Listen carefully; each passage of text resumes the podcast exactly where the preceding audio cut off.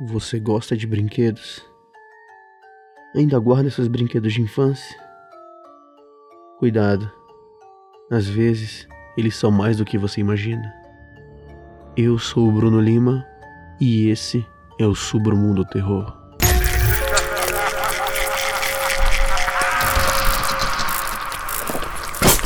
Submundo Terror.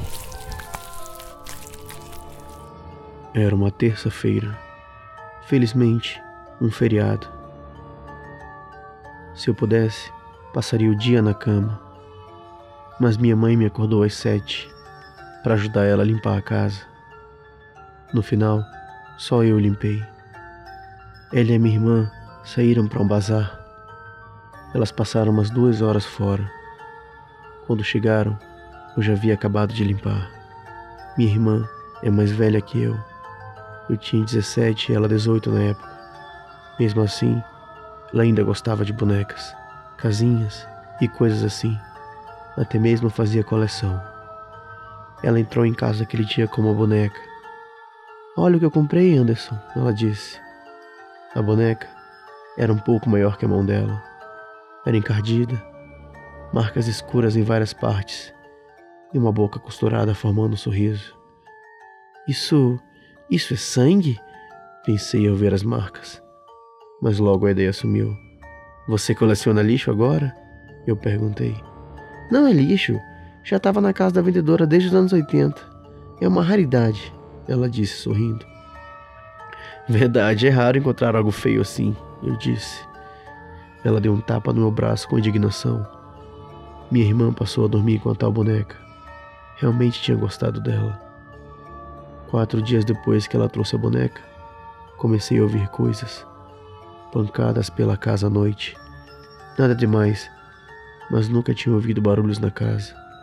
E parece que era o mesmo com meus pais. Acharam que tinha ratos. Colocaram ratoeiras pela casa toda.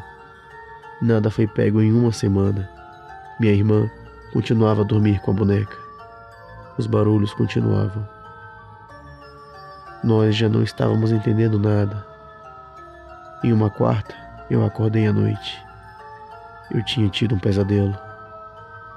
Mas minutos depois de acordar, já havia esquecido dele. Olhei para o relógio. Uma da manhã. Me levantei para beber água.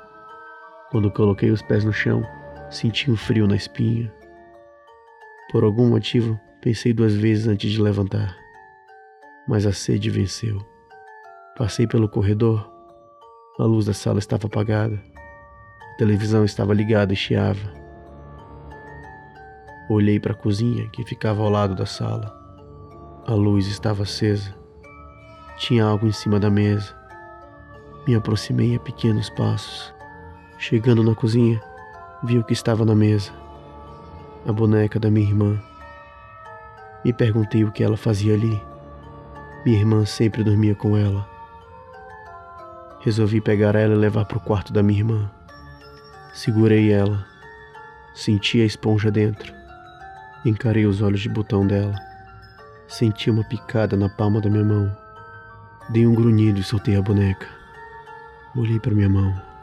Estava sangrando. Peguei a boneca rapidamente do chão. Virei ela e olhei atrás. Havia uma agulha, mas não parecia que estava ali. Parecia que simplesmente apareceu quando peguei. Virei novamente a cara da boneca para mim.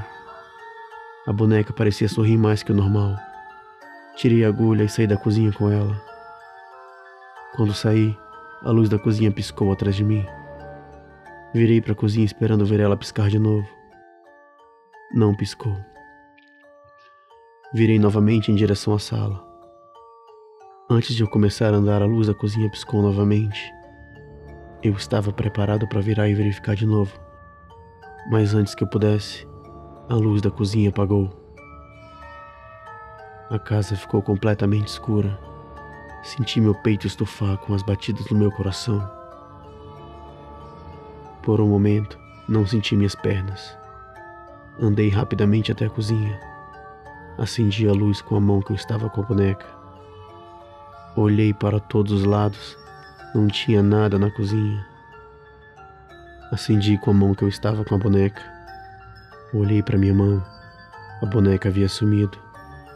Me senti tonto por conta de tudo que estava acontecendo. Me apoiei na parede para não cair. Cambalei para trás e corri. Eu tinha que chamar minha irmã e contar isso. Mesmo que ela achasse que eu estava louco. Corri pelo corredor e abri a porta dela. Eu estava pronto para chamar, mas não contei com algo. A boneca estava entre os braços dela enquanto ela dormia. De alguma forma, ela tinha ido até minha irmã. Isso é loucura, pensei. Senti a boneca sorrindo mais ainda. Eu já estava suado, minhas roupas grudadas. Fui até minha irmã e tirei a boneca das mãos dela. Sorri agora, desgraçada, falei. Eu estava confuso. Minha cabeça doía. Levei a boneca até a cozinha. Liguei o fogo do fogão. Olhei para o rosto dela. Não parecia sorrir mais. Até que a luz da cozinha e o fogão apagaram. Senti uma corrente de ar nas minhas costas. E por um breve momento na escuridão, senti duas mãos nas minhas costas. Eu gritei. Acendi a luz rapidamente. Acendi o fogo. E antes que apagasse, Joguei a boneca nele desesperadamente. Ela começou a queimar. Eu me encostei na mesa com respiração ofegante. Vi ela queimar até que acabou. Limpei as cinzas. Eu estava com medo, com medo que eu nunca havia sentido antes. Mas de alguma forma, quando deitei, consegui dormir aliviado. Não ouvi barulhos aquela noite. No dia seguinte, acordei às dez. Levantei eu não lembrava de nada da noite seguinte naquele momento, até que vi minha irmã de costas no sofá. Lembrei de tudo. Andresa, preciso falar contigo sobre a sua boneca, eu disse. Ela levantou rapidamente. A boneca estava nos braços dela, inteira como antes, como se eu não tivesse queimado. O que tem ela? minha irmã perguntou. A boneca parecia sorrir de novo. Gostaram da história Seres do Submundo? Não esqueçam de se inscrever no podcast aqui no Spotify. Se possível, visitar o nosso canal no YouTube e curtir nossa página no Facebook também. Boa noite e bons pesadelos.